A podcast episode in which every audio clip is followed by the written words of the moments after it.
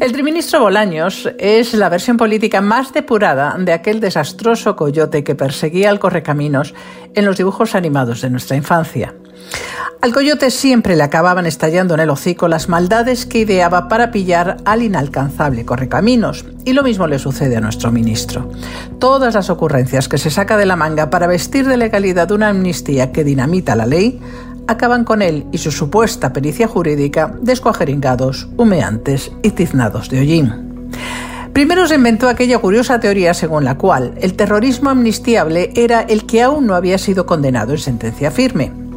Los letrados del Congreso, BIP BIP, advirtieron en su informe que esa peregrina idea iba en contra del derecho europeo y los indepes tomaron buena nota.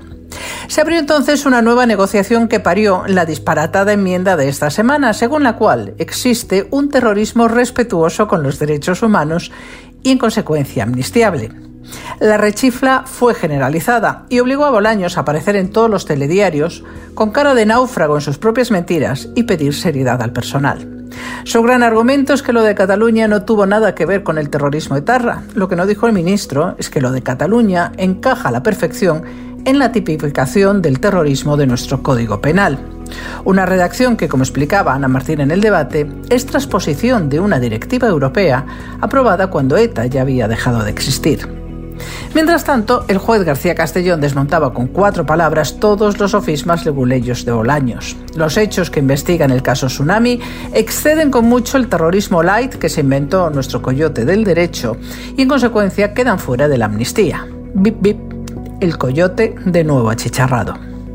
Por si esto no fuera suficiente, la Operación Cataluña, que había montado para acosar políticamente al gobierno de Rajoy y acusarle de una supuesta guerra sucia contra el independentismo, se le ha vuelto en contra como un boomerang de la marca Acme.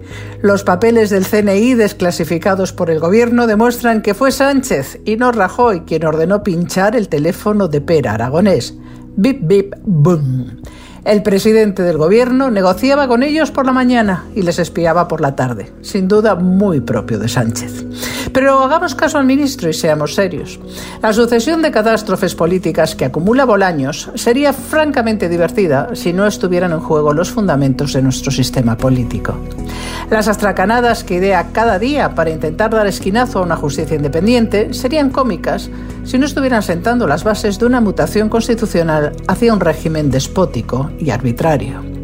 No podemos reírnos de Bolaños por ser el Mariano Ozores del derecho, mientras Cándido Conde Pumpido esté dispuesto a ejercer de Norman Bates de la división de poderes en el Constitucional.